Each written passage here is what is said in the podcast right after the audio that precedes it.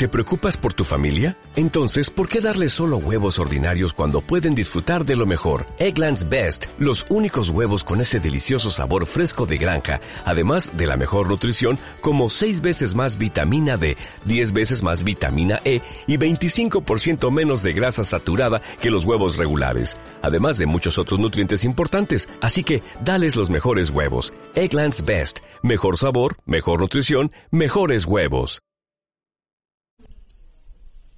Buenas tardes y bienvenidos a la undécima edición de Los Culturales que la Asociación Cartagena Futuro viene organizando desde hace ya tiempo, con bastante éxito.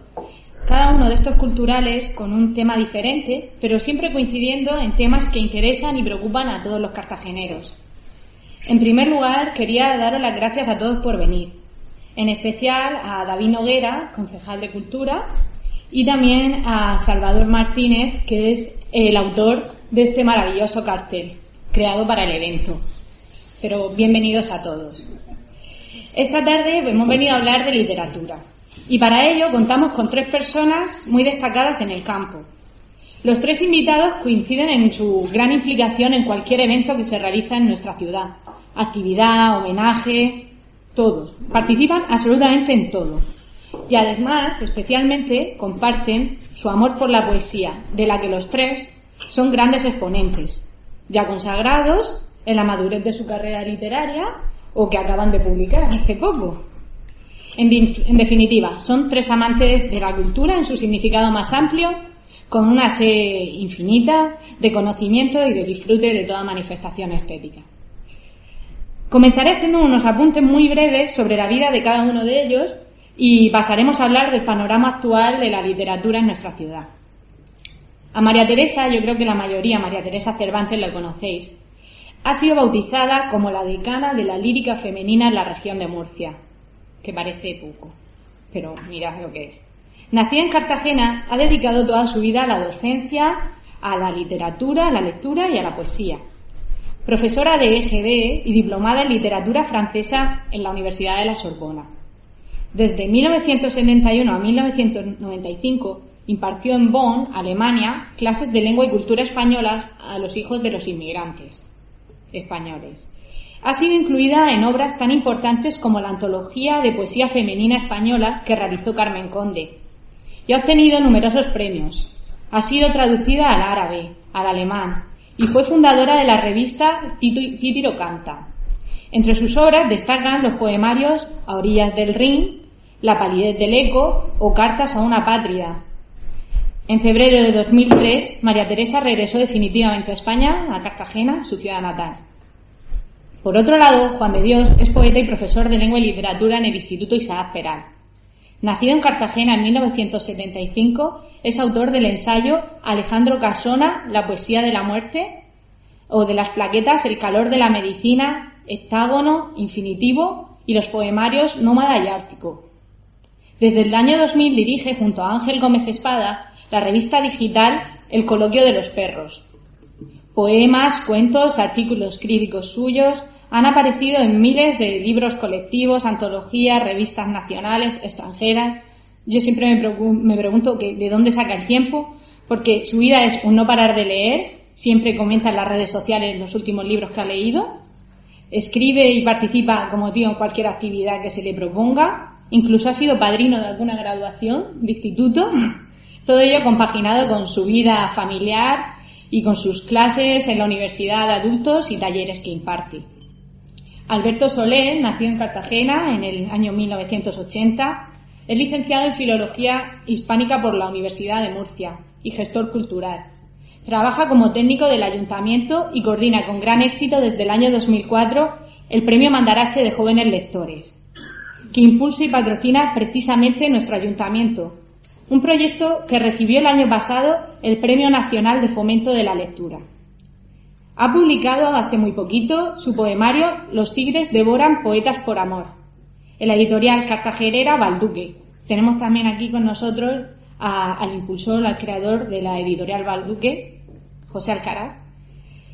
Y ha participado en la organización de otros proyectos culturales que seguramente os sonarán, como La Noche de los Museos de Cartagena, eh, ha dirigido acciones poéticas en el festival Mucho Más Mayo, asesora bibliotecas y yo creo que Alberto es pues uno de los rostros más conocidos por todos los jóvenes de Cartagena. Lo conocen por la calle, lo señalan. El del Mandarache. y su labor e influencia pues, en la juventud actual pues, nos resulta fundamental. Pues como os he dicho, vamos a hablar un poco de literatura y voy a empezar con una, pregunta que tengo, que es muy amplia, pero vamos a ver. Eh, ¿Creéis que Cartagena es una ciudad en plena efervescencia literaria? Es decir, la Mar de Letras, el Premio Mandarache, Cartagena Negra, el ELAC, que tenemos también aquí a Paco Marí, Asociación Cultural El Diván, el Teatrico, o por el contrario, queda mucho por hacer, ha habido algún periodo de esplendor más en el pasado que en la actualidad. Pues podemos empezar, Juan de. Vaya preguntón. Tengo para Este- todos. Este es el. Yo creo que, es que esta pregunta engloba toda, toda la mesa. No, no, no, que tengo muchas. Eh, yo creo que, que si la pregunta es eh, si estamos viviendo ahora mismo un esplendor literario en la ciudad, podría contestar. Es que esta pregunta es muy compleja, ¿no? O sea, sí, sí. La respuesta es sencilla, la respuesta es sencilla. La respuesta es sencilla. Eh, sí, pero. o sea, sí, eh, está- estamos bastante bien, pero claro, esta mesa redonda es para matizar ese, ese sí o ese podríamos estar mejor o eh, sí ha habido ha- sí ha habido momentos de esplendor en la literatura, o sea, en la, en- en la ciudad de Cartagena, pero más que de, de autores de aquí, de muchísimo movimiento literario y muchísimos escritores a nivel nacional que venían a Cartagena. Y estamos hablando de principios del siglo XX, eh, cuando Cartagena era una ciudad muy importante. No es que ahora no lo sea, sino que era, era muy importante. De, de toda la región de Murcia, por supuesto, era la más importante y era por el tema del puerto, ¿no? El tema de, de- de que era una ciudad totalmente abierta y aquí hay testimonios, y eso cualquiera que vea las hemerotecas, de quién daba una conferencia en la región de Murcia, no se daba en Murcia, ni en Lorca, ni se daba en Cartagena, la daban gente como Unamuno, gente como, eh, no sé, eh, Baroja, todo- todos los grandes literatos de, la generación del 98 y del 27 han pasado por Cartagena, Cernuda, hasta tú, un novio marinero aquí de Cartagena que le dedica un poema. Eh, o sea, que Cartagena, como ciudad cosmopolita que es, aunque es pequeña y es cosmopolita, es- o sea, es pequeña, pero es cosmopolita, una cosa muy curiosa, ¿no? Porque también tiene que ver, de nuevo, con el tema del puerto, ¿no? Cádiz es una ciudad también pequeña y también es muy cosmopolita. El tema militar también ha hecho que Cartagena sea muy cosmopolita, o sea, no es una ciudad pequeña estilo que te iba a decir yo, Toledo. Toledo es una ciudad pequeña eh, y, y, no sé, está como muy encerrada en sí misma, no, no, no fluye, no fluye ahí, no, no hay, no hay fluctuación, ¿no? Y bueno, eh, yo tenía apuntada una nota y la primera era el tema de la población de Cartagena y, por qué Cartagena sí tiene la, tiene el potencial para poder tener esplendores intermitentes y, otras ciudades de la misma característica que Carta- que Cartagena no lo tienen. Pero la respuesta, que me he enrollado al final, es, digamos que podríamos tener mejor, pero estamos, estamos bien. Estamos bien. María Teresa, en el pasado, ¿cómo era? El pasado Cartagena. Sí. Bueno, yo es que salí de Cartagena en el año 63 y no he vuelto hace poco, pero yo he vivido la Cartagena de los años 50 y quisiera decir que en aquella época era de gran esplendor. Llamémosla el siglo de oro de las letras. Nos congregábamos, yo tenía 21 años, los años en el 50 y poco, eh, en el estudio de don Vicente Ross, en la subida de la morería, era el maestro Ross, un pintor artista que había, mm, había estudiado en Madrid, era compañero de Emilio Carrere, que era un, un escritor modernista, un poeta modernista, influenciado por Berlín, etc. Y mm, en el estudio de don Vicente se congregaban sus amigos. El más joven en aquella época podría tener 56 años, que era don- el doctor Pérez Espejo. Los demás mm, cruzaban casi todo la curva de los 65 años. Y estaba don José Benítez de Borja, don José Rodríguez Cánova, eh, estaba este, don Antonio Luis Campillo, que era historiador, estaba el poeta Pelayo, que era un gran poeta, estaba mm, Esteban Satorre, que era periodista, y en fin, cuando yo empecé con mis poemas y tal, me dedicaron algunas, páginas en línea y en el noticiero, etcétera. Y entonces sí que era una época de un cierto esplendor. Luego vinieron los hermanos Martínez Pastor que estaban estudiando, estaban estudiando Derecho en Madrid y eran también muchachos jóvenes, más o menos de mi edad. Y ellos trajeron un nuevo aire a Cartagena, eh, una exposición de pintura moderna que fue un escándalo en la época y que la presentaron en los héroes de Carites y aquella noche de, fue un escándalo porque eh, la imprenta Carreño publicó uno de los diarios en que estos muchachos, los que había, vinieron algunos periodistas de Madrid, entre ellos Santiago Amón y, eh, José Antonio Novais, que era escritor de Le Monde de aquella época, y entonces decían que es que Cartagena no estaba preparada todavía, que estaba llena de militares y todavía no estaba preparada para comprender aquello. Aquello formó un revuelo. Eh, detuvieron a Zarco Avellaneda y a Eugenio Martínez Pastor, se armó la de Dios en Cartagena. Pero bueno, días después ya vino todo a su normalidad, entonces no había libertad de palabra, no se podía decir nada. En, el Mastia, después del estudio, nos reuníamos allí y hubo algún atrevido que dijo que el alcalde, que entonces mi padre era concejal del ayuntamiento, que fue en los años 50, era Miguel Hernández Gómez, y hubo un atrevido que dijo que, que el alcalde era un sinvergüenza y claro, a los 10 minutos pues estaba allí la policía. No es como ahora que se puede decir todo. En aquella época no se podía decir nada o casi nada. Y al que decía algo que todavía se podía decir, pues lo miraban con un cierto recelo, ¿no? Porque claro.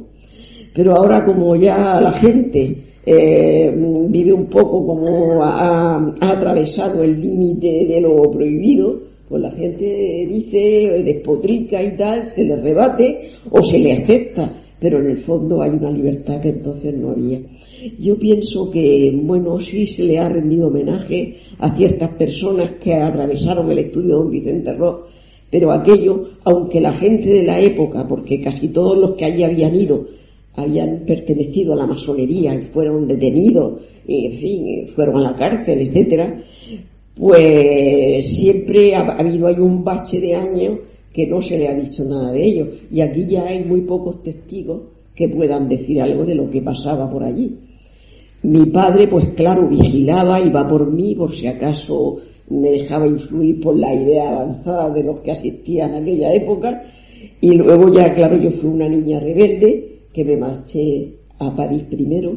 Estuve, hice un contrato con el Oficio Nacional de Universidades y Escuelas Francesas. Y me dieron un puesto de lectora, primero en los Pirineos y luego en París, y allí estuve hasta el año 69 y después en el 70 y en el 71 me fui a Alemania y allí he estado hasta que, bueno, no hasta que me he jubilado, he estado después, yo me jubilé en el 95 y he regresado hace unos años, unos pocos años. Han sido 40 años de exilio voluntario y deseado, en el que he aprendido mucho, pero que también he añorado la Cartagena aquella que me llevaba al puerto los domingos. Ahora, cuando he vuelto, claro, en 40 años la gente que me quería y que yo era la niña, mi madre, entonces ha desaparecido. Y hay gente que nueva, gente joven, que han oído campanas y se han acercado a mí y me rodean y me estiman, por lo menos así lo veo yo, y yo los quiero mucho y están todos pues llamándome por teléfono hasta tal punto que el día 15 fue mi santo y el teléfono se colisionó de llamadas de cantidad de gente que me ha llamado, que ya no cabían más llamadas ni en el teléfono aquí, ni en el móvil, ni en los dolores. Y ahora pues me encuentro que la gente me dice, no cogiste mi recado, ¿no? Aquí hay alguien que también me lo ha dicho esta noche. Total que yo soy el último vestigio de esa época. O sea que cuidarme porque si me dais disgusto, pues tú también me iré, ¿no? O sea que esa estamos. Yo pienso darte mucho amor, María Teresa, lo que tú mereces. Yo no, que tengo toda la juventud de mi parte y eso me, me emociona, me, me toca muy adentro, ¿no? Porque todo el mundo me ha recibido con los brazos abiertos. Seguramente habrían oído de mí, ¿no? Pero en aquella época, si yo me acuerdo de cuando estudié en Murcia, en la residencia del Colegio Mayor, pues siempre estaba la puerta llena de periodistas Y bueno, siempre en la radio, siempre en esto, y aquí en Cartagena lo mismo. Y luego hice un bacho y la gente se preguntaba, ¿dónde está María Teresa? ¿Qué hace María Teresa? Y todo el mundo esperaba mi retorno. Pero resulta que al venir la gente se ha muerto y estoy sola. Bueno, no estoy sola porque sería una ofensa a los que estáis aquí presentes, que muchos de vosotros pues me ha acogido con los brazos abiertos y yo estoy profundamente reconocida a todos. Hoy ha venido el concejal de Cultura, ya ha venido Orgoño, que yo los quiero y los estimo. Ha venido Juan de Dios, que siempre que me ve una sonrisa que le llega de oreja a oreja. Ha venido Alberto, me ha buscado Leticia, el padre ha deseado que le dedique un libro y se lo dedica esta noche. O sea que estoy con vosotros y os quiero de otra manera. Vamos a hablar un poco también de Alberto de la juventud. Sí, es que es muy bonito escucharte hablar. Pero está el reloj. Claro, porque. No, bueno, por supuesto, sí, además hemos dicho intentar ser lo más breve posible para dar enseguida paso al público porque seguro que todos tenemos mucho que aportar en esto. Eh, es muy bonito escucharte, yo me merezco. No, pero ahora el tiempo está perdiendo el tiempo conmigo. El tiempo está perdiendo el tiempo de, de, una época de esplendor. Eh, pero bueno, en primer lugar, muchas gracias. Me encanta estar aquí. Gracias por invitarme. Gracias a Cartagena Futuro. Qué bien que la gente se asocie. Una época de esplendor del asociacionismo en este país que hemos perdido. Y yo soy pro asociacionismo de corazón. Eh, y qué fantástico que la gente se junte a hablar de cosas. Hoy lo literario, ¿no? El panorama literario. Y tú has hecho una pregunta que a lo mejor responde por qué estoy, yo, por qué estoy aquí. Y es que ahora cuento que Pablo me, me pidió que le echara una mano para montar esto y, eh, lo que estaba haciendo también era invitarme a estar aquí. Y yo solo tengo un poemario muy pequeño, como yo que soy pequeño publicado, y hay muchos escritores que merecen estar a lo mejor aquí, desde Ignacio Borgoños, otros muchos, ¿no? Porque piensas en panorama literario y piensas en creación literaria, piensas en escritores. Pero dándole vueltas estas semanas a, a qué iba a contar aquí, a lo mejor sí tiene sentido que la información que yo puedo traer a la mesa, que es la que redondea el panorama literario, que no es solo el de lo creativo, sino también el de los lectores. Lo literario es un hecho muy complejo que no solo tiene que ver con el, esplendor de, a lo mejor, de épocas pasadas o con la relevancia de escritores que pasaban por aquí. Y en ese sentido, respondiendo a tu pregunta, si queda mucho por hacer, queda muchísimo por hacer, compañeros. Si os gusta leer, necesitamos mucha ayuda, eh, necesitamos una conspiración de lectores porque queda muchísimo por hacer. Eh, no tenemos datos en concreto de Cartagena, pero vivimos en una región con más de un 40% de fracaso escolar. Solo Extremadura está por detrás de nosotros en cuanto a comprensión lectora y matemática. Mm, en fin, el nivel es muy bajo. Eh, es muy bajo. Y además ahora mismo la cultura de base está muy estilmada porque han sido muchos años de otro tipo de modelo. Y nos, vivimos en una, en una ciudad un poco absurda en cuanto a que tenemos 215.000 habitantes, que es el doble o el triple que otras capitales de provincia, con unos recursos fantásticos, y tenemos una red de bibliotecas con muy poco horario muy poco personal y muy pocos recursos, o, o, o otros eh, recursos de la cultura de base, que son los que al final conforman una sociedad feliz, activa, capaz de pensar en sí misma y de volver al discurso público una respuesta crítica, ¿no? Eh, no es esa la Cartagena que tenemos, ni el panorama literario responde a ese mm, eh, paisaje deseable. No es lo que tenemos. Esa es mi respuesta. Perdón, soy pesimista. pero al hilo de, lo que estabas comentando, Juan de Dios es profesor, María Teresa también ha sido profesora, yo misma soy profesora, y tú llevas un proyecto que va dirigido a jóvenes eh, hasta 30 años, bueno, y luego lo tenéis también para hacerlo de otra forma, para más adultos, pero eh, mm, ¿cómo fomentar la lectura entre la juventud? Porque tú has estudiado dinamización de la lectura, llevas el proyecto 10 años, que 10 años, cualquier proyecto en los tiempos en los que vivimos, es mucho, mucho y has conseguido que lea mucha gente y de diversos libros, de, de, todo género. ¿Cómo se consigue eso? Eh, ¿Qué preguntas haces? Y quiero también decir que él es el padre del mandarache y también Patricio Hernández. Que yo soy la madre. Tú eres la madre, yo soy el padre. fue su idea, ¿eh? De los dos. Un día. Yo soy la madre. Sí, yo lo manto y todo eso. Eh, esa es la clave. Eh, esa es la pregunta clave, la que todos intentamos responder. Eh, me preguntas a mí en singular, pero esto, como tú bien sabes, y está muy bien que me lo preguntes en singular para que yo diga que no es así, no lo hago yo, lo hacen los profesores. Mandar H lo que da es una macroestructura maravillosa para que los profesores con vocación puedan trabajar la literatura más sofisticada. Para mí la clave es, eh, todo el mundo viene a preguntar em, cómo hacer para que los jóvenes lean y lo que vienen buscando es, ejemplos, títulos que funcionen, eh, ideas que hayan funcionado en otros sitios, que pueden conseguir que a los jóvenes les interese. Y en realidad la pregunta, eh, o la pregunta buena no es en esa dirección, sino en la, en la contraria.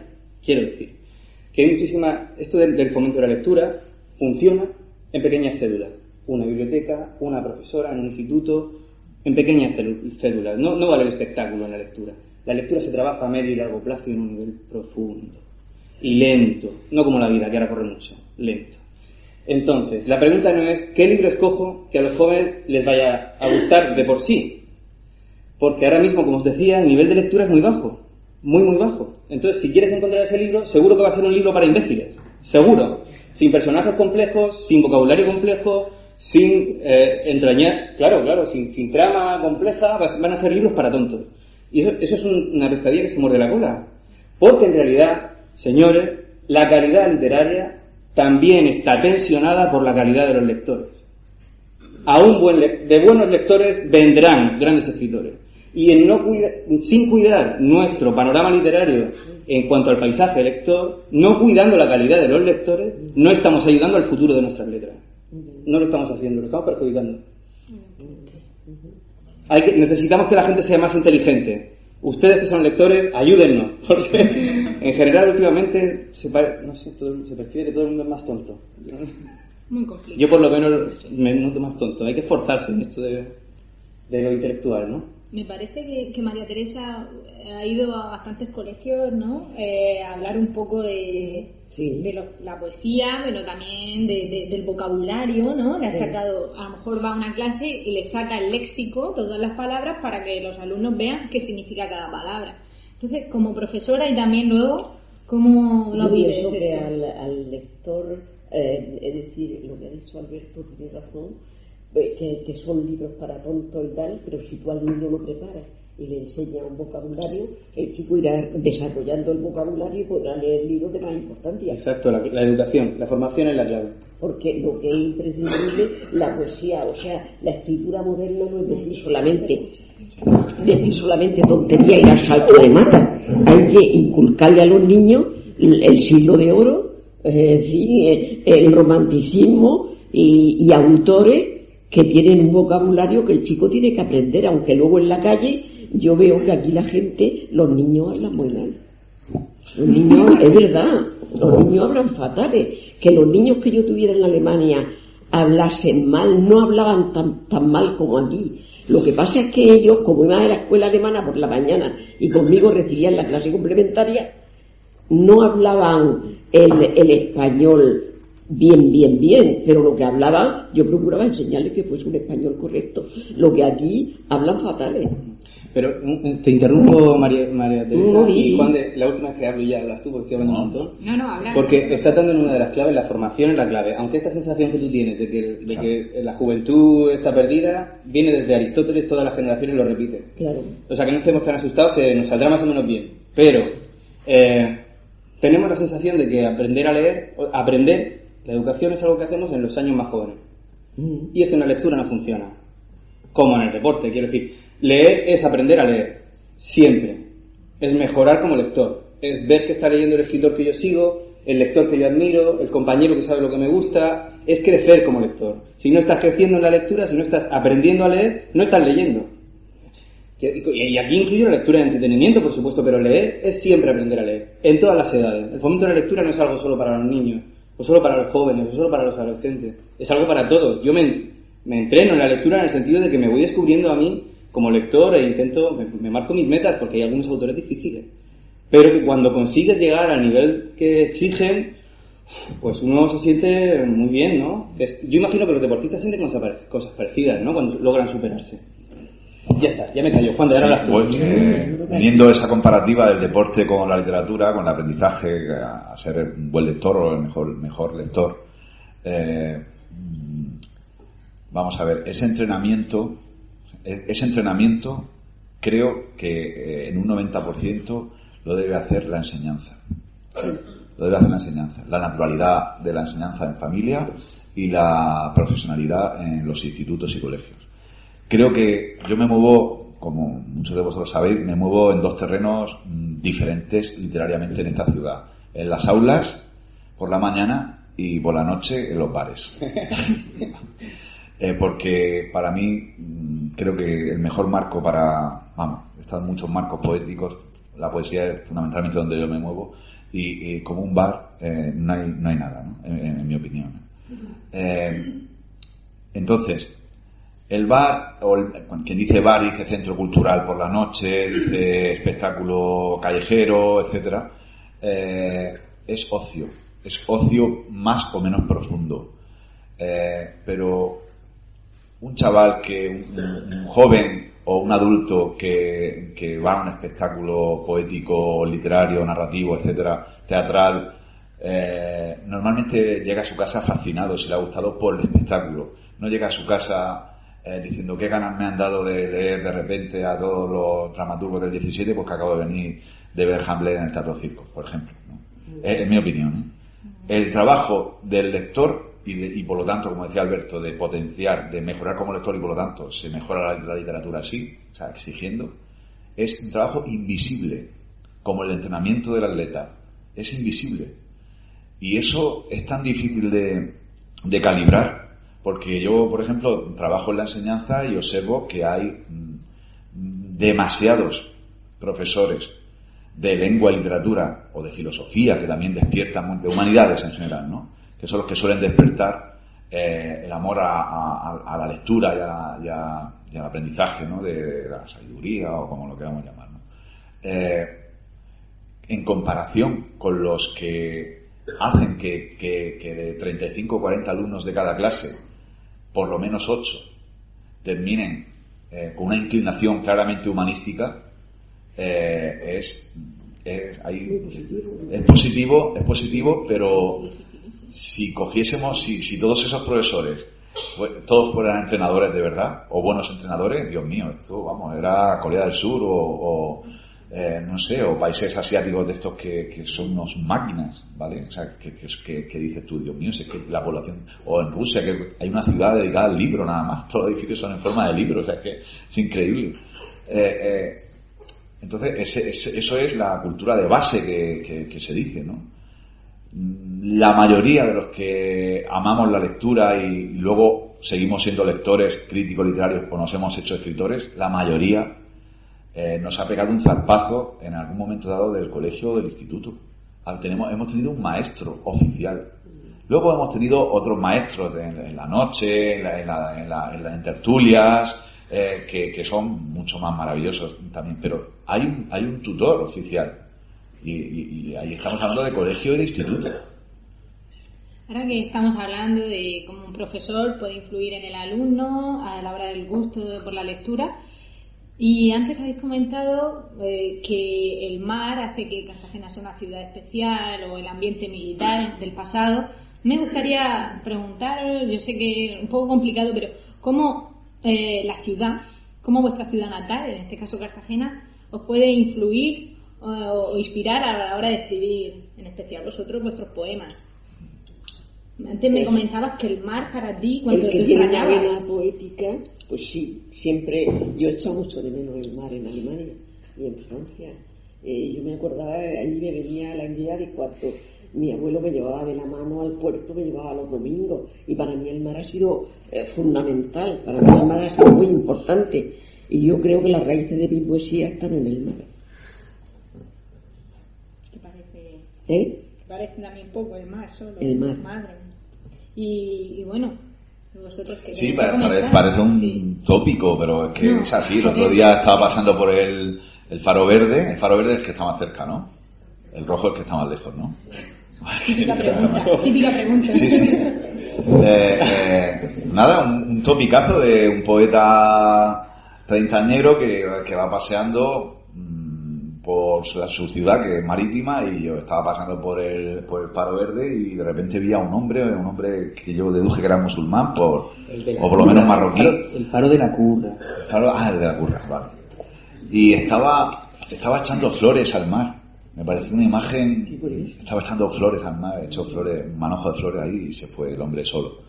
Me pareció una imagen, Sí, una un acto- poesía tremenda. un acto poético Claro, eh, eh, ser anónimo. Y, y- y entonces, claro, yo veo eso y digo, "Ah, que hay un poema, pero vamos, pero, pero ya mismo. O sea, en cuanto llegue a mi casa empiezo a, a escribirlo, ¿no?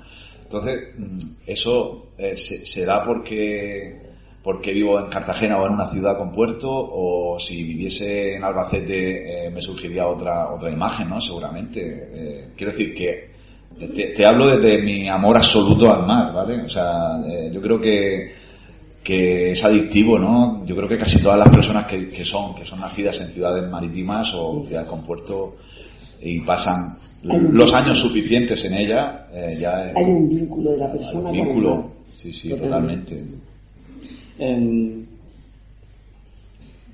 como todos los cartageneros, yo siento por Cartagena un gran amor, eh, odio, pero que, que siempre cae para el amor, Eh, porque es una ciudad muy especial. Em, conforme a la escritura, por supuesto, el mar y el mar menor. Eh, es quiero decir, lo más inspirador que hay en mi vida es la infancia en el mar menor, creo yo.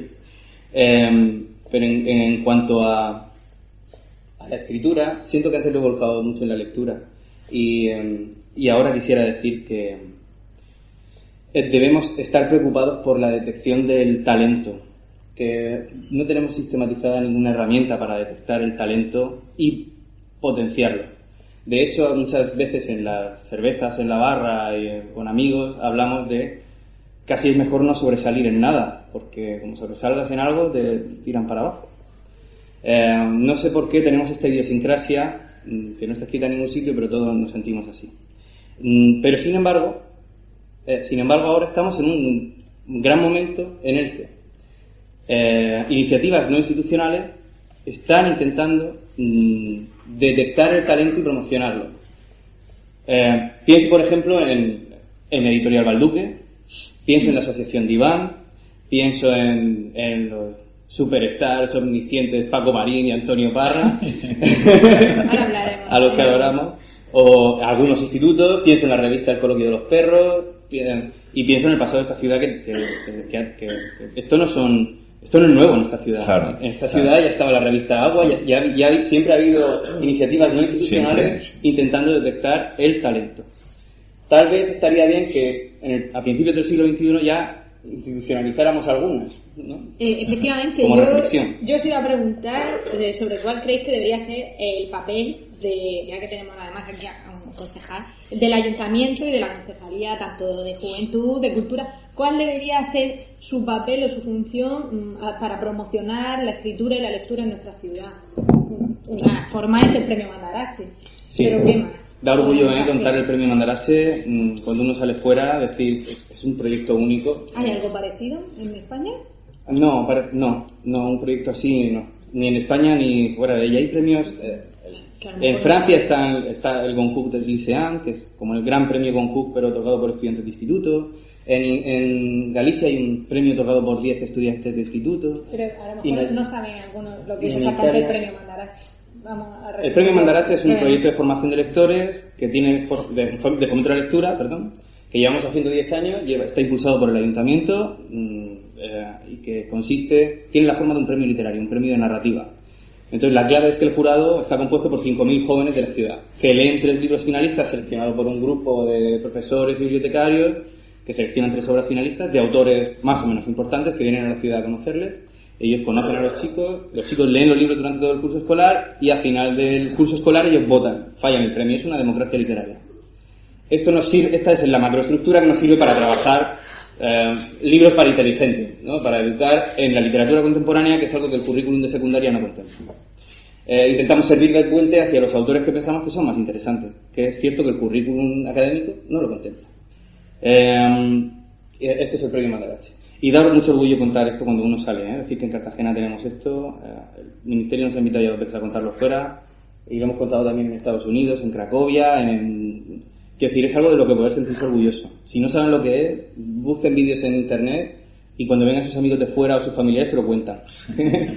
porque tenemos un motivo de orgullo. eh, Y llevamos cuatro años, bueno, me incluyo porque tiene grupo promotor, eh, cuatro años invitando a un escritor regional. El primer año fue Antonio Barra, el segundo año fue Bea Cerezo y el tercero Juan de Dios. Este año está, estamos, estamos, ahí. estamos en ello. Y, y esa incorporación, ¿cómo surgió? Porque yo exactamente no recuerdo cómo fue, pero me parece muy interesante, además de esos tres autores que se votan, aparte tenemos siempre un escritor regional que visita los institutos y pues 25 alumnos de cada clase leen su libro y tienen la posibilidad del encuentro con él. Y yo la verdad es que no recuerdo exactamente cómo surgió la idea. Estoy seguro que fue culpa de Paco Marín Pues seguramente. no, pero Seguro. muy buena idea para promocionar la literatura de la región. Mm. Estamos también, parece que tendemos casi siempre a poesía. Empezamos con Antonio y luego los demás han sido poetas Mm. Con respecto a la pregunta sobre, el ayuntamiento, me veo obligado a contar algo que imagino que el concejal de Cultura presentará en breve, pero a lo mejor está bien apuntarlo. ¿No? No, nada.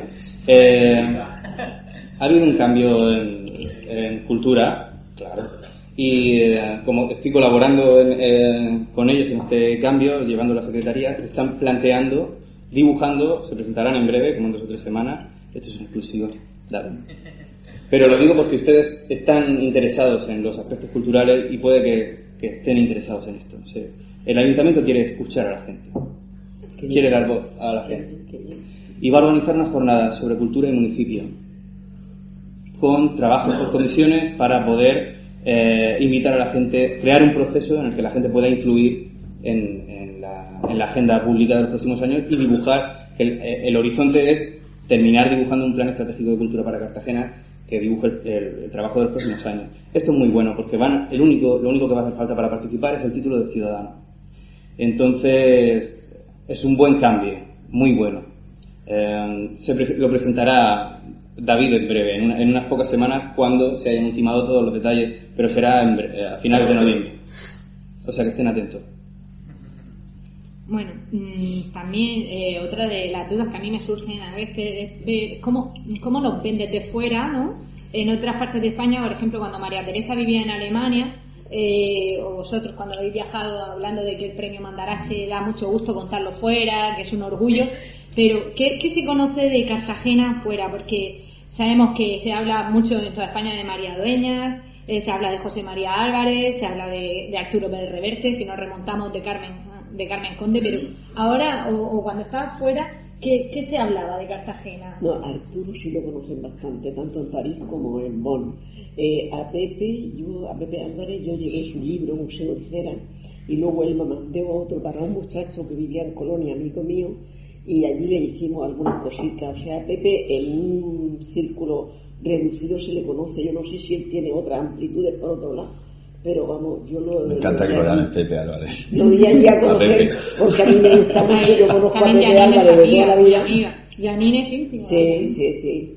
Y bueno, y eh, hace poco tuvo un evento y yo dije algunos poemas de él de memoria porque yo lo he seguido desde pequeño. Él venía cuando tenía 10, 11 años a mi casa, era yo un poco mayor que él, no mucho, pero vamos, unos años mayor que él, y me leía sus cosas y iba muy serio, muy formal.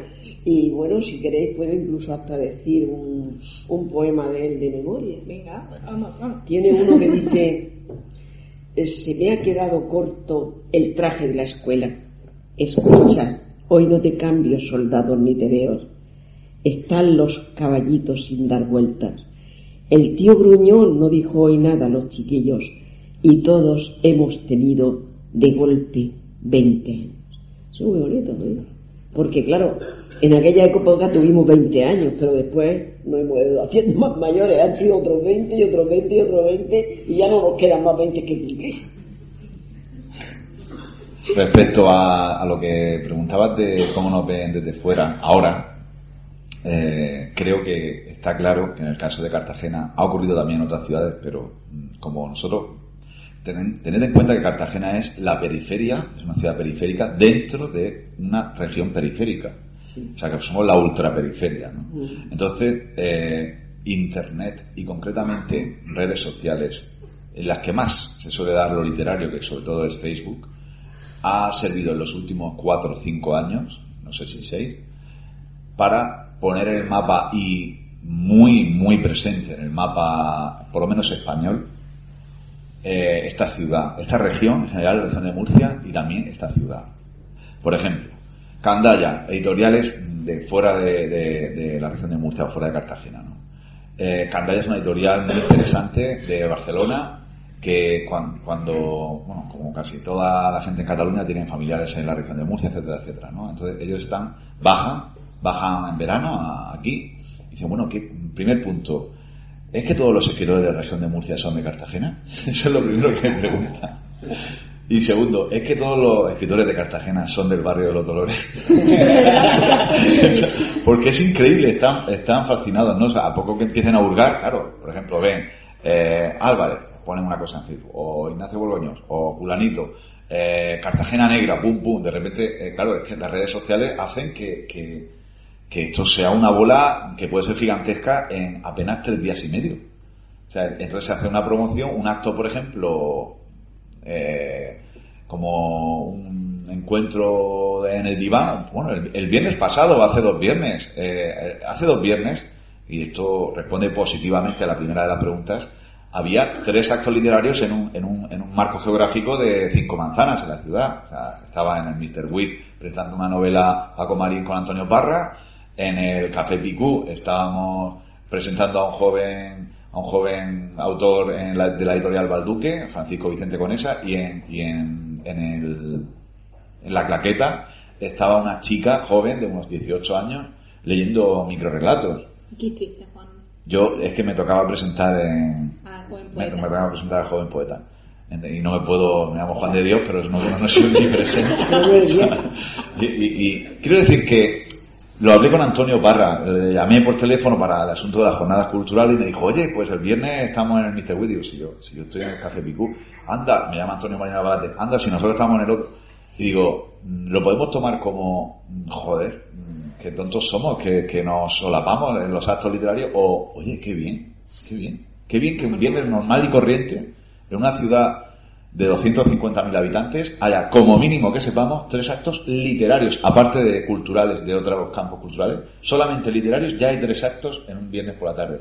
Y los tres son espontáneos, porque esa es otra de las cosas que quería decir aquí, que es eh, el histórico, la histórica autogestión imperativa de Cartagena. Es decir, nosotros, debido a nuestra situación de ultraperiferia administrativa, política, de toda la vida, esto mis amigos de Murcia no lo llegan a entender, claro, de toda la vida nos hemos buscado las castañas solos. Entonces nosotros estamos muy acostumbrados, acostumbradísimos a la autogestión y al altruismo cultural, al altruismo literario. Hay gente que, mis amigos de Murcia capital, como están acostumbradísimos, como es lógico, yo también lo estaría, a organizar actos subvencionados por el ayuntamiento o por la comunidad autónoma, pues el mundo, digamos, que yo llamo el, mundo subterráneo, el mundo, ese mundo invisible de la ciudad, el latido invisible de la ciudad literario, eh, no existía cuando llegó la crisis. Hubo un momento de medio esplendor, aquí lo he hablado con algunos colegas literarios, que fue cuando comenzó la crisis, más o menos 2007, 2008, en el que en Murcia Capital apenas había actos culturales, o sea, literarios. Y de repente en Cartagena seguían los mismos, solo que de repente sobresalieron porque no había nada en, Murcia ciudad. Y entonces, entonces me, me llamaban eh, amigos de Murcia diciendo, oye, ¿qué pasa en Cartagena? Que, que, que, no paráis, que en el Rocola, en el no sé qué, en el Ficción, en el tal. Digo, no, sí, pues no pasa nada, pasa lo de siempre. solo que, solo, que ahora el Rocola era, era, un bar donde se hicieron también Vicente Velasco y Joaquín Piquera, dos poetas de, de aquí hacían recitales colectivos, lo más eso se dejó de hacer. Quiero decir que, que estamos acostumbrados y Quizá no haya que dejar de hacerlo, pero ahora, como, como ha anunciado Alberto, las jornadas culturales, pues yo creo que es un hecho, ojalá que sea un hecho histórico y que haya un antes y un después de ellas para no, no que no se monopolice todo porque también tiene su encanto, ¿no? El tema de, de, digamos, la independencia cultural, pero ¿por qué no? ¿Por qué no, por qué no municipalizar eh, algunas cosas que estarían mejor si estuvieran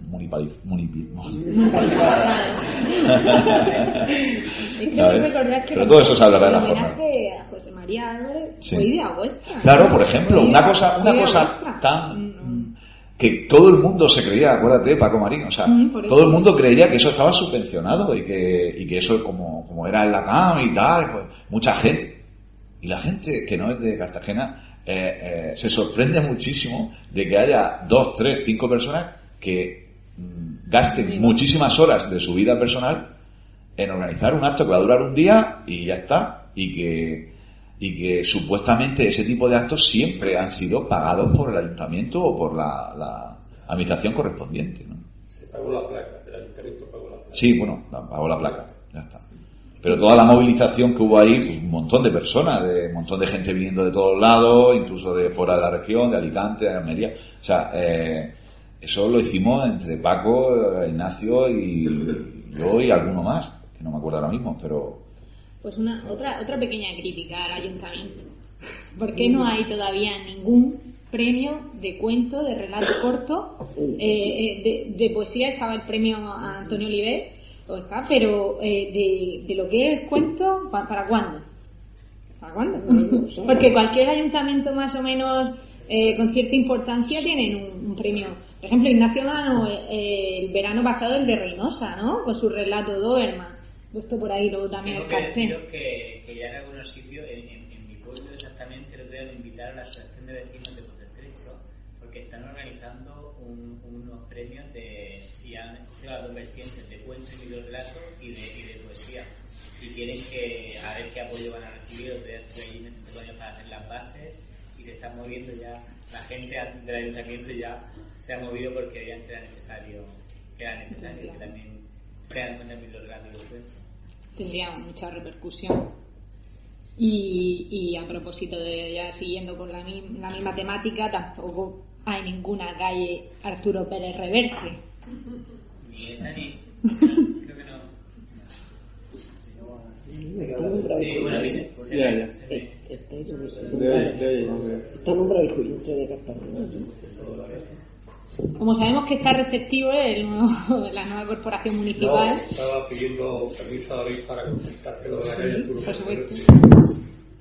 Hace cuatro años, más o menos, un grupo de personas eh, nos organizamos, nos organizamos en la asociación incluso, para montar la calle Arturo Pérez Reverte, en Cartagena.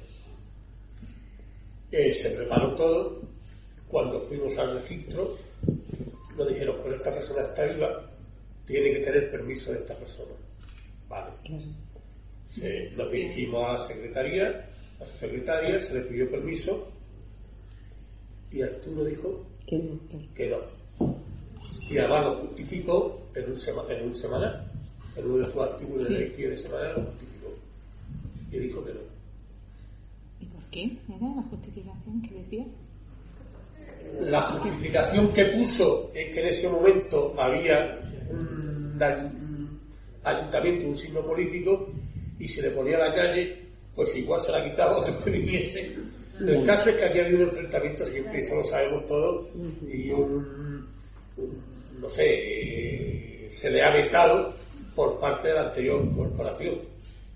Quizá por su nombramiento doctor honoris causa, el discurso que hizo que no sentó muy bien, cuando dijo que eh, había que trabajar más, no refiriéndose en ese momento a ningún político concreto, pero sentó mal y se le vetó. Entonces Arturo nos dijo que no. A partir de ese momento se disolvió la asociación que habíamos formado, pero vamos, había personas muy interesantes en esa asociación, incluso pues su hermana intervino, en fin, y nos dijo que no. Y lo justificó en un XL semanal, diciendo que no, o sea que no, no hay la calle Porque porque, él no quiso. no quiso. Que quede bien claro. Los escritores son muy raros. No sé si son raros o no, pero Bueno, se la ponemos a María Teresa Cervantes. A María Teresa precisamente le hicieron un homenaje eh, ahora y nunca, o nunca, ¿no? Ahora y nunca, y el nunca, el año pasado en el casino. Sí. ¿Cómo te sentiste en ese Hombre, momento? me sentí un poco... No realizaba lo que estaba pasando, ¿no? Pero bueno, ya soy mayor y si has tenido un pequeño reconocimiento, pues siempre de agradecer. Yo nunca he dicho que no a cualquier evento, porque claro, yo tampoco soy política, ¿no? una persona que vive para la, la literatura. No tiene nada que ver. Ahora, el caso de Arturo, que es hijo de una prima hermana mía, yo no sé qué motivo sería. Probablemente eh, tenía razón, sí.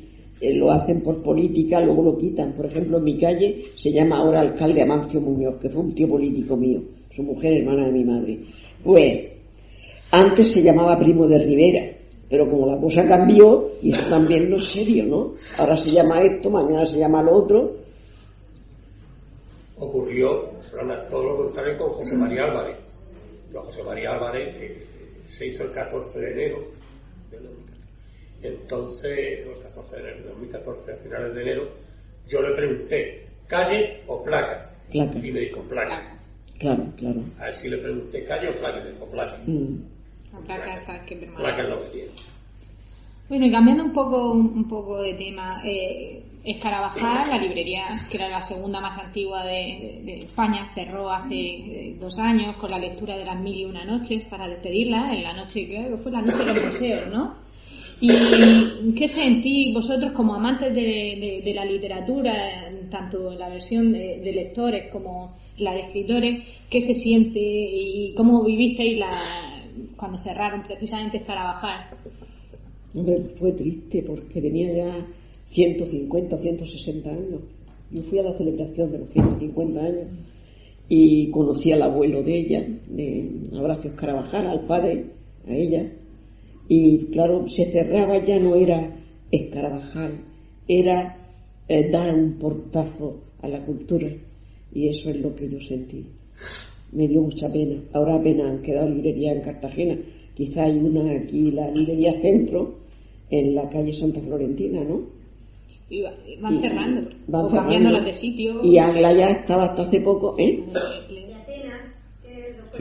pero- Ah, bueno, Atenas asistí a la inauguración. Tengo una foto también que estoy leyendo un poema de, de Monroy, con, junto a Alberto Colau y las personas que vivía la madre de Alberto también. O sea que todos mis amigos, eh, como decía Machado, tengo a mis amigos en mi soledad cuando estoy con ellos, que lejos están. Ya esos amigos ya no los encuentro. Ahora los que estáis aquí pues podéis todos ser mis hijos o mis nietos algunos.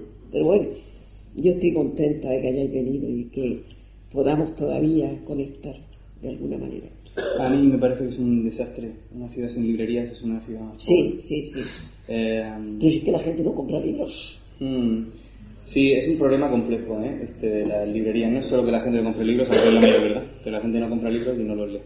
Pero con Escarabajal perdimos una cosa que era muy, muy, muy rara en este país, es un negocio familiar, una librería familiar de dos plantas en el centro de una ciudad, eso ya no pasa, eso ya... eso- Ya se ha eso- ni la casa del libro tiene Ahora tiene- un banco.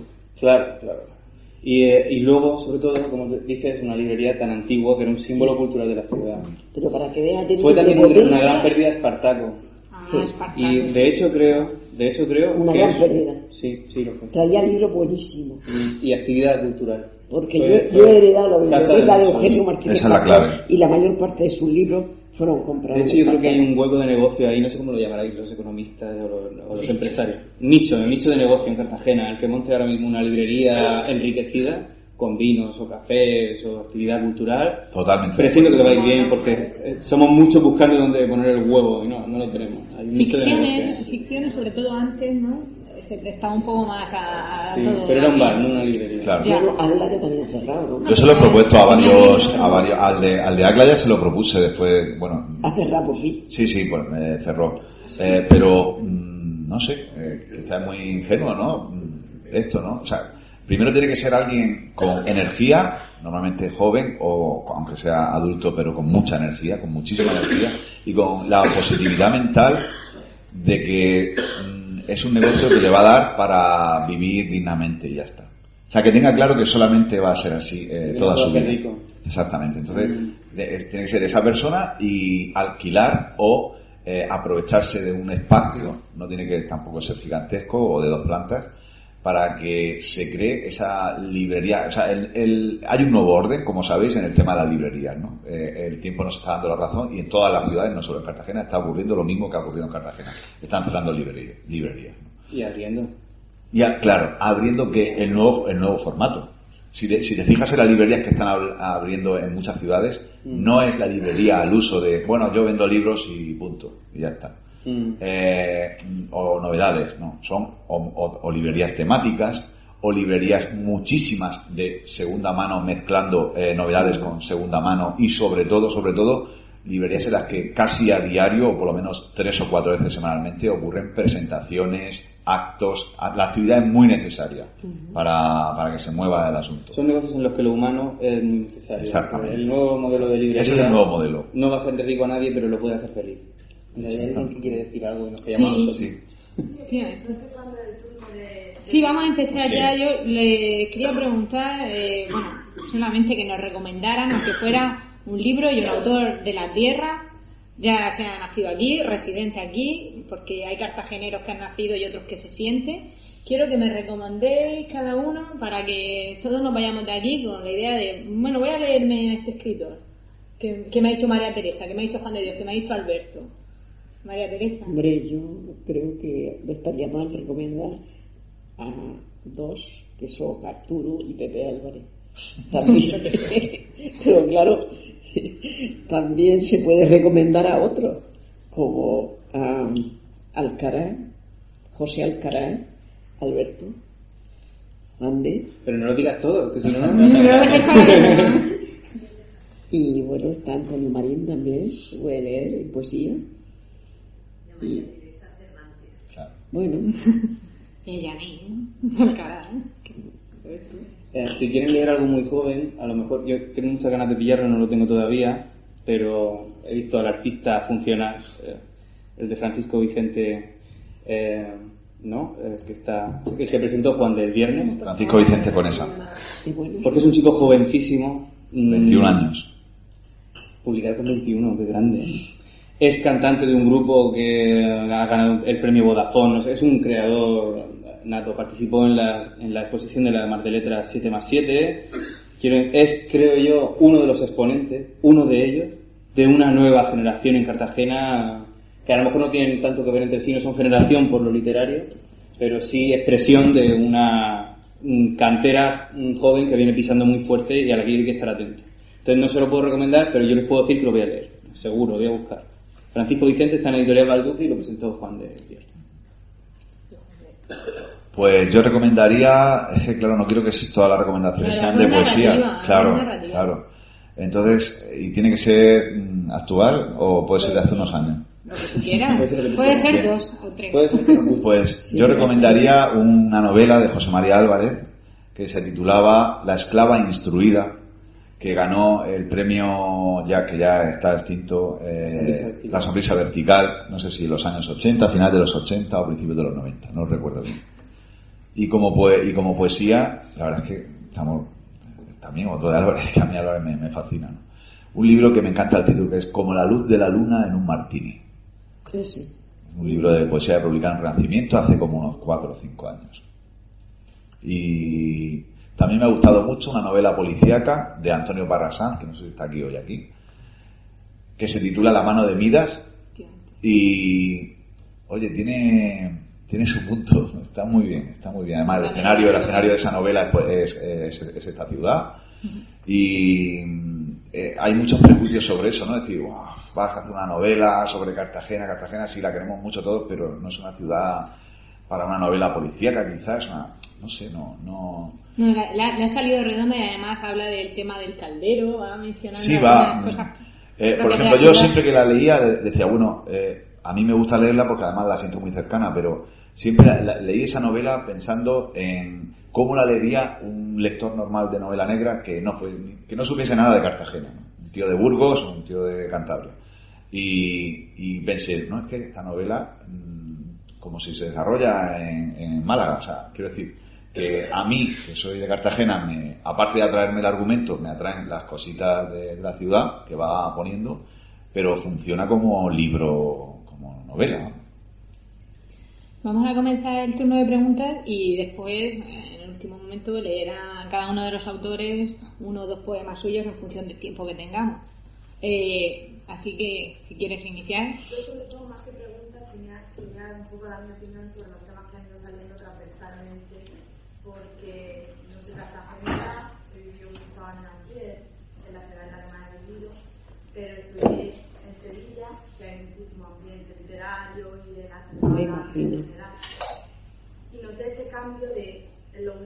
6, 8 años, que no había para nada apenas movimiento en cuanto a actividades culturales en las que se incentivase la lectura. Aparte del primer mandarache que me lo presentaron en el instituto aquí. Entonces, por un lado, quería dar un poco la opinión como ciudadana y luego como antropóloga social y cultural que soy.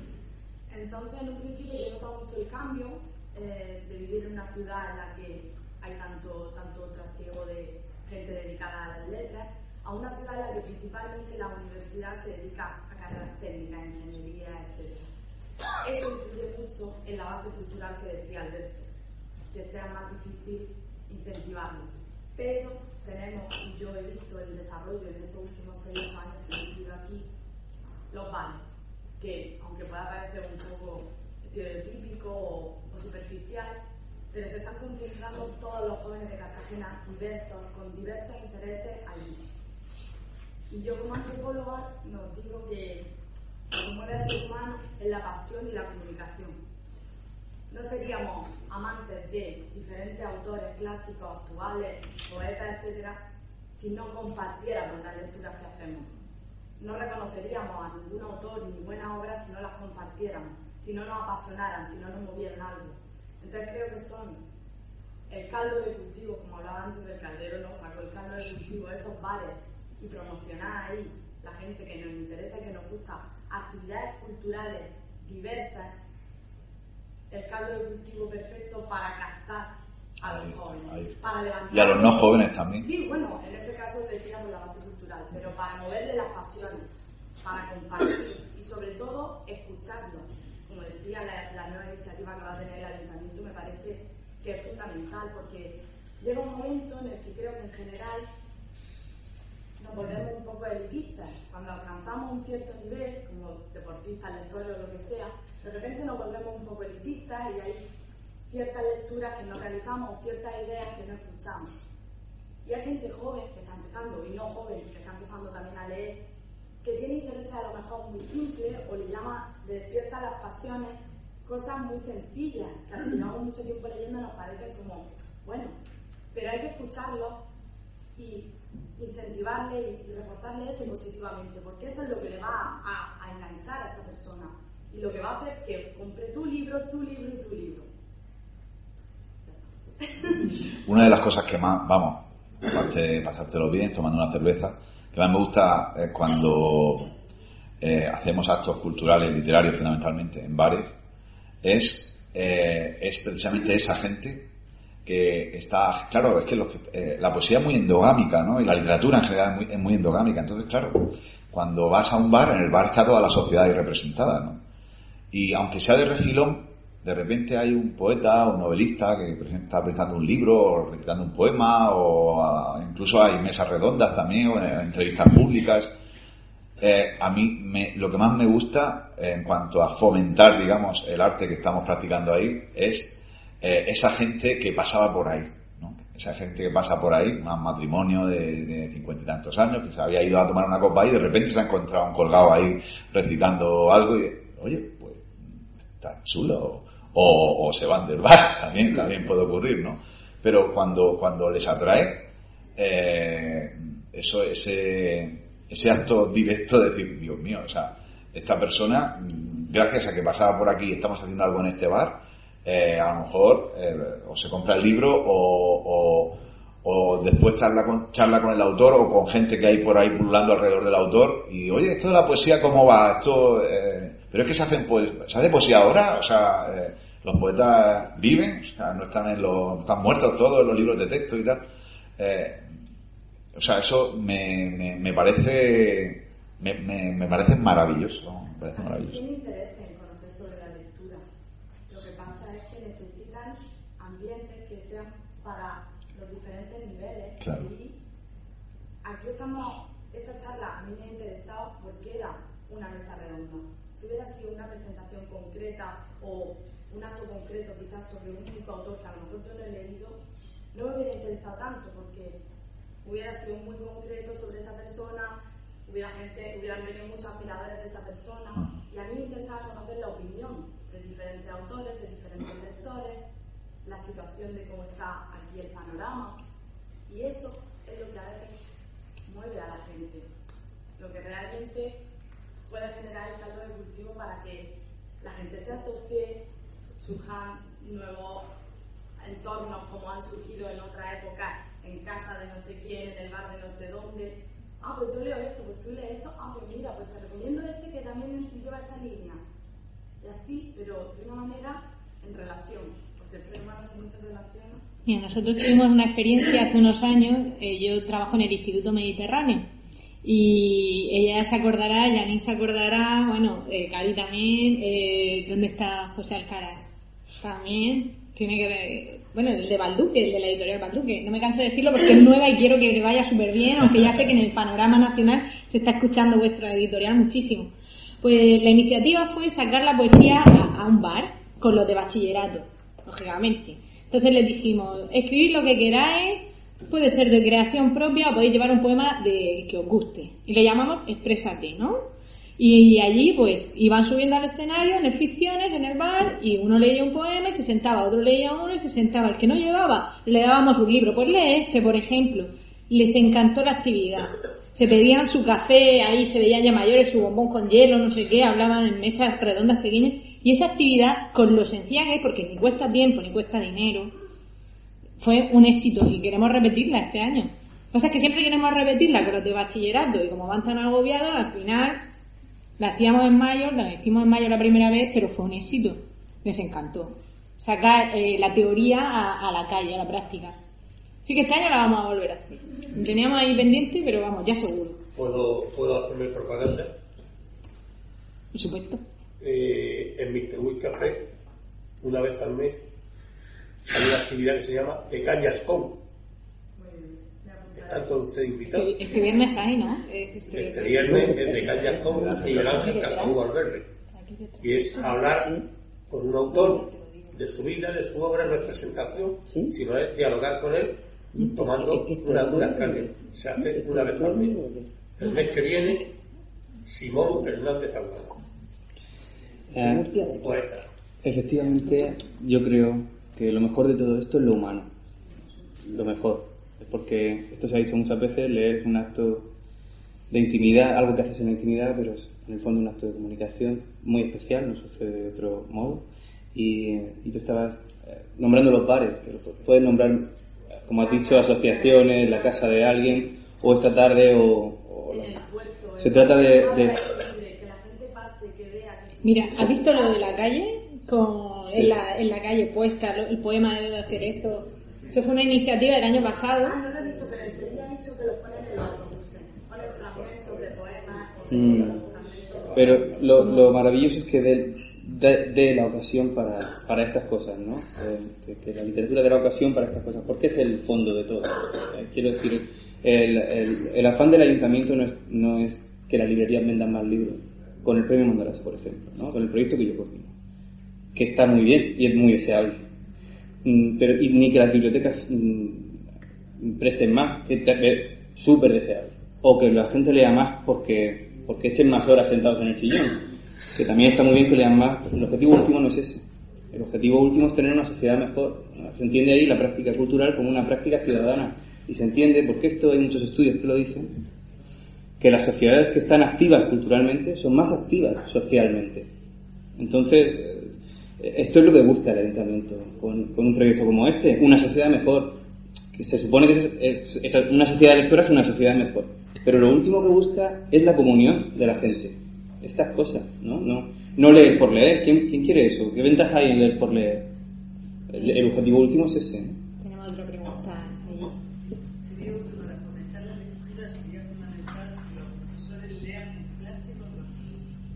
Que los profesores lean para el vocabulario de los alumnos y para comentar con ellos las obras porque se les escapa mucho. Y compartir. Mm, sí, yo, tam yo, también lo creo. Aquí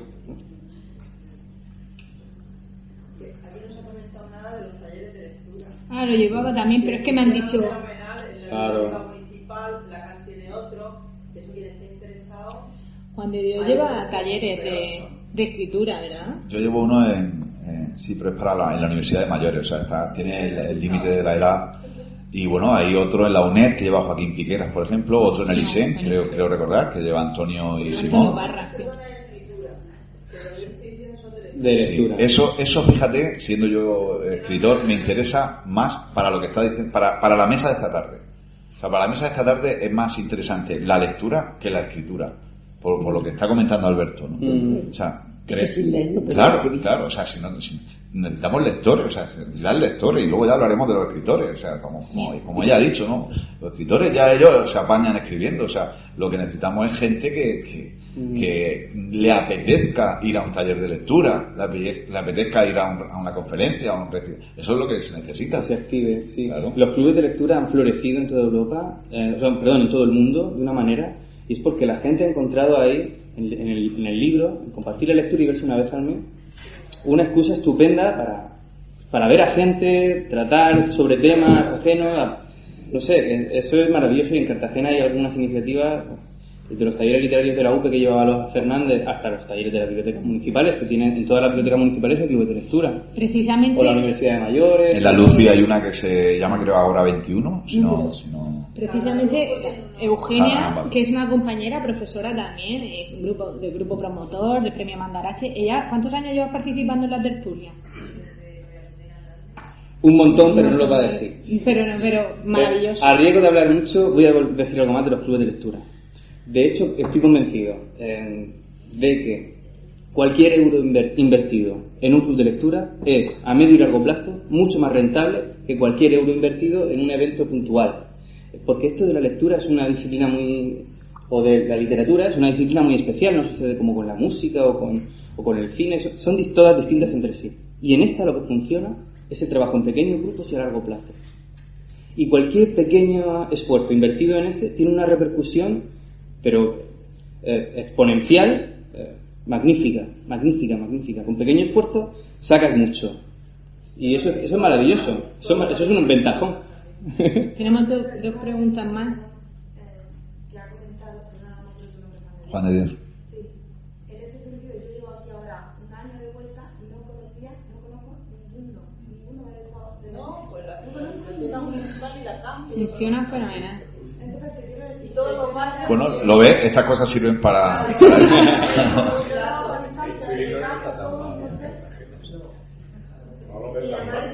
Ah, No se ve tan mal, ahí ¿no? había una, había una El panorama, ¿verdad? Eh, querías diciendo. comentar algo, ¿no? Alguno de vosotros ha levantado la mano. Quería decir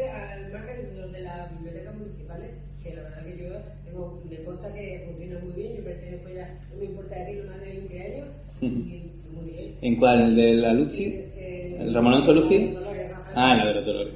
Muy bien. Y tú decías, que si tuviéramos más presupuestos, más medios, falta pues lo que... Sí, sí, hay gente que se queda fuera, ¿eh? de que es, una actividad que crece en demanda y eso, eso es fantástico, porque no, no es caro hacer club de lectura, o sea que es, es un ventajón. ¿No? Otras artes la tienen más difícil, ¿no? Otras disciplinas. Eh, ¿Otra pregunta por ahí? Yo quería hacer una pregunta. ¿Tiene algún significado que toda la mesa sean poetas? Cuando la poesía quizás es de las cosas, o bueno, de los géneros que menos, que menos se ven. Aquí, por, eh, Aquí tienes que contestar tú, Leticia. para- para. Ignacio, Ignacio, tiene la respuesta. Esa pregunta respondería que si todos hubieran sido narradores nadie se hubiera extrañado. Pero el caso es que pues a lo mejor sí tiene ese significado que, que va buscando eh, este ha preguntado, porque también eh, quería hacer una especie de homenaje y darle voz a la poesía, porque siempre parece que se mueve en el mundo que hablaba Juan de Dios, en el mundo underground, cuando realmente eh, para mí es donde está la esencia de la literatura. Muy bien. Eh. Dice, hay una frase que dice que hay más, más, le- eh, más escritores, más poetas que lectores de poesía. He llegado ahí. Sí, sí, pero- sin duda. Hay más Sí, que poesía. eso. Dice que el poeta escribe para sí. porque tiene- Pero ese es otro debate. ¿no? Sí, sí. Otro día podemos hacerlo solo de, de poesía. Bueno, como vamos un poco... ¿Hay más preguntas? O comentarios, o cualquier cosa que queráis decir. Si no, pues damos paso un poco a, a la lectura de, Mira, de los poemas. no sé. Hola, mira, eh, Hola. Mucho hablarlo, pero es que quería comentar que Los Dolores, María lo conoce, ha habido durante años un concurso literario para los institutos de la zona que ha funcionado a lo menos 6 o 7 años. Sí. Entonces se escribían, los, los- se, se hacía la convocatoria y participaban alumnos y ha sido una cosa bastante interesante. Luego se hacía un acto que normalmente un escritor, que María una Entonces resulta, eso es en el Ateneo de los Dolores. La persona que lo lleva, mm, por condiciones físicas, pues ahora mismo no tiene fuerza para esta historia. Y eso se ha quedado abandonado. Mm. Creo que alguien debería de retomarlo porque ya había una trayectoria y era muy interesante. Por lo menos ha funcionado siete años. Eso en las jornadas culturales del próximo 27-28 de noviembre, se, como están abiertas a la ciudadanía. Pero no digas tanto que siempre siempre. Participamos, cuántos directores dentro del jurado. Hubo el año pasado, por ejemplo, una, narra- una narración de una alumna que, que a todos nos impactó mucho porque fue, te llegaba mucho, todo el mundo la calificó alto. Y entonces era una experiencia bastante interesante que está abocada a perderse. Lo comento simplemente por si alguien Pudiese recogerlo. Pero eso lo llevaba aquí en el Ateneo. sí lo llevaba al Ateneo, lo llevaba Angelita. Angosto García Vaso. Sí. Y al, por lo menos tengo una trayectoria de años y entonces una vez fue María Teresa. Y había un, un diploma a mi nombre y yo lo oía en algunos estudiantes de relato.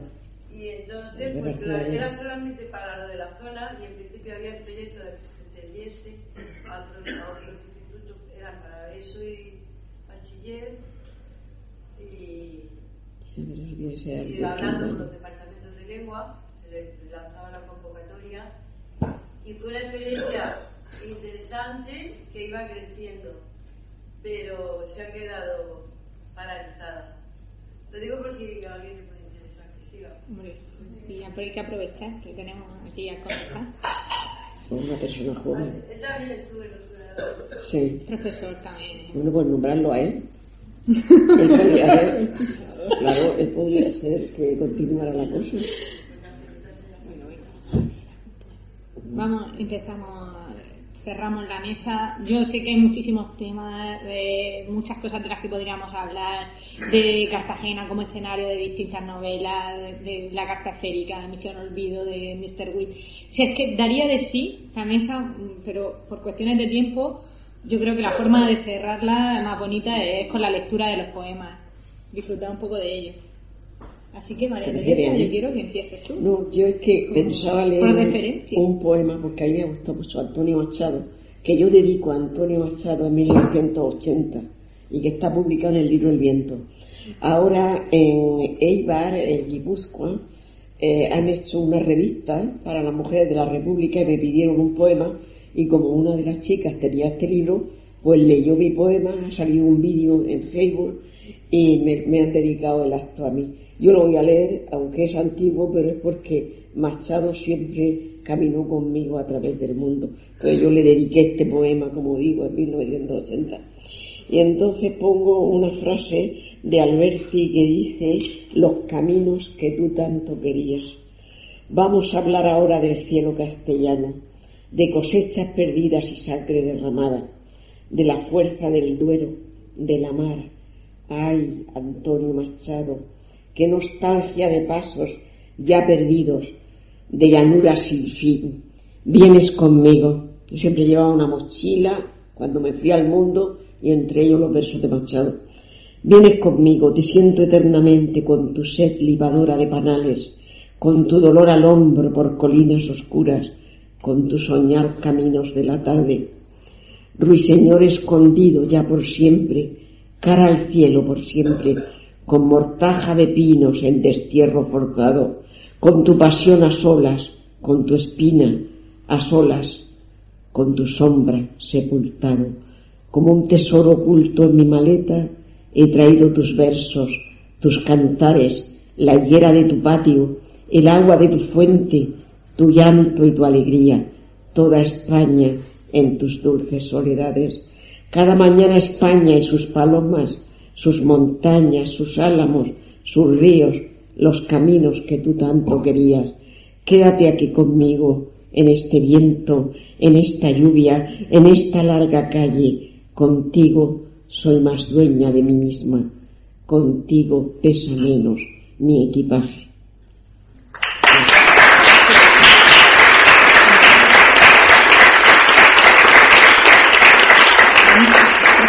El libro está agotado, no lo van a encontrar porque ya está archivo todo.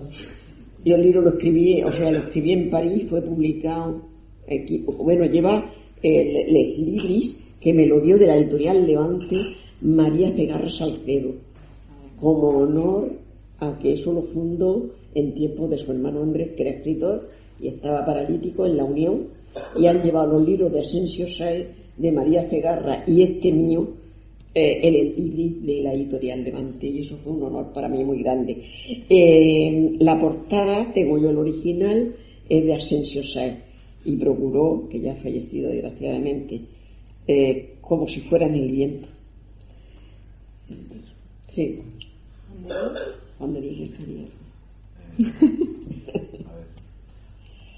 Voy a leer un poema dedicado al fútbol, se llama Football is over. el fútbol se acaba.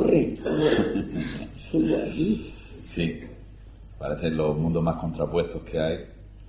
A ver si lo encuentro. Sabe, había un fraile español que decía, no quiero versos tejidos en metálicos telares, yo encuentro el verso en los nidos del bosque. Y hay que buscar en los nidos del bosque los versos. Pero a lo mejor... ¿Eh? No, pero a lo mejor el fútbol, yo ahora no tengo ese sentimiento, pero lo mismo. Es el fútbol, eh, como la música pop, siempre digo lo mismo, pero es que es así, no hay otra. El fútbol, lo queramos o no, a mí no me gusta el fútbol, a todo esto. ¿Qué poesía? ¿Es poesía? ¿Es poesía? Sí, sí. No, no, no, no, no iba a decir que el fútbol es poesía. Prefiero que el fútbol y la música popular, la música pop, eh, son un poco la banda sonora, muy bueno. eh, o sea, son, son sentimentales. Pero, pero si lea Ortega en La rebelión de las masas, dice que el fútbol es algo que se juega con los pies y la cabeza, pero que no tiene ni pie ni cabeza. y perdonadme, los que es el fútbol. Aquí, sí, aquí hay un poeta futbolero. Bueno, eh, eh, entonces, como, como digo, el fútbol, lo queramos o no, igual que la política o igual que la música pop, por ejemplo, se mete en nuestras vidas sin, sin, pedirle, sin pedirnos permiso, ¿no? Entonces, eh, esta, esta enumeración, es una, es una, el poema es una enumeración sentimental de, de, de, mi generación, ¿no? Los que hemos nacido a, eh, a comienzos ya de, de, democracia. Y, y bueno, eh, lo voy a leer, es una, los, los que hay algunos futbolistas que a lo mejor no sonarán, los que, bueno, es que aquí, jóvenes, jóvenes, eh, para eso no hay problema, todo, perfecto, todo, todo, es verdad, todo, pues ya hasta lo vaya, lo vaya a saber todo. El secuestro de Kini por la tele, pan, aceitunas, queso, mortadela, los cromos de la liga con olores, plastilina, cacao, sudor, viruta, encono en el España 82, Rincón en el 12-1 contra Malta. Regresando del pueblo en el Ibiza mientras un locutor pierde salud. Sueño, calefacción, aire pesado, vapor los cristales del domingo. Pasan semanas, cursos y partidos, Camille y el Deportivo Montpellier, la bufanda culé, la milanesa, elegir entre un derby y esa rubia, entre la Supercopa y el examen de crítica moderna y comparada, cabeza de cerdo a los pies de Figo, papá llorando porque baja el Cádiz en la sala de espera para quimio.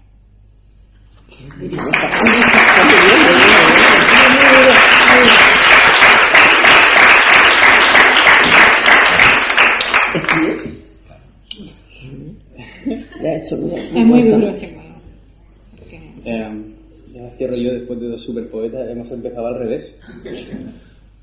Eh, yo voy a cerrar con uno muy frío, que, que, se titula, pero como habla de los poetas, lo, lo voy a leer, al de montar una mesa de poetas.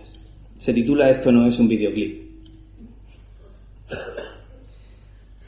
Yo maldigo a los poetas que salen fumando en sus poemas con gafas de sol, delgados y guapos y profundos. Que alguien clave, clave carteles en los parques que digan, no eres especial, ese poema es una mierda. Tu tristeza es muy honda, vale. Menos trascendencia y más cerveza. Estás solo, oh sí, venga, el drama. Está lloviendo, no, mejor no escribas. Melancolía para todos. Eres muy sensible, pero muy cargante. No, nos importa. La poesía es más un buzón de sugerencias que una ventanilla de quejas.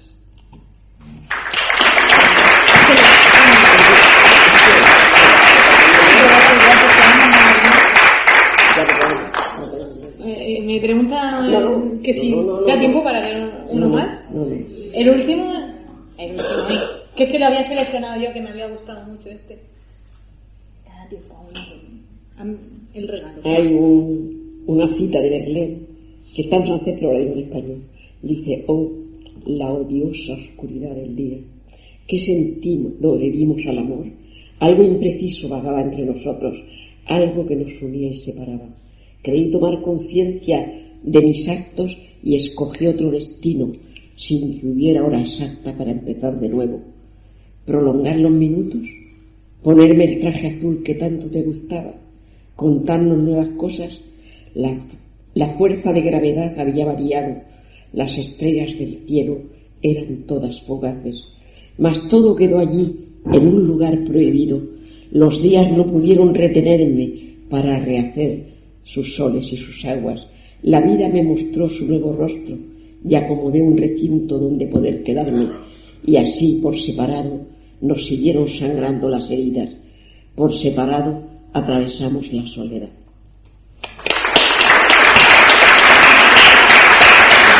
Muchísimas gracias a todos por venir. Espero que hayáis pasado el mismo rato que he pasado yo, que ha sido estupendo.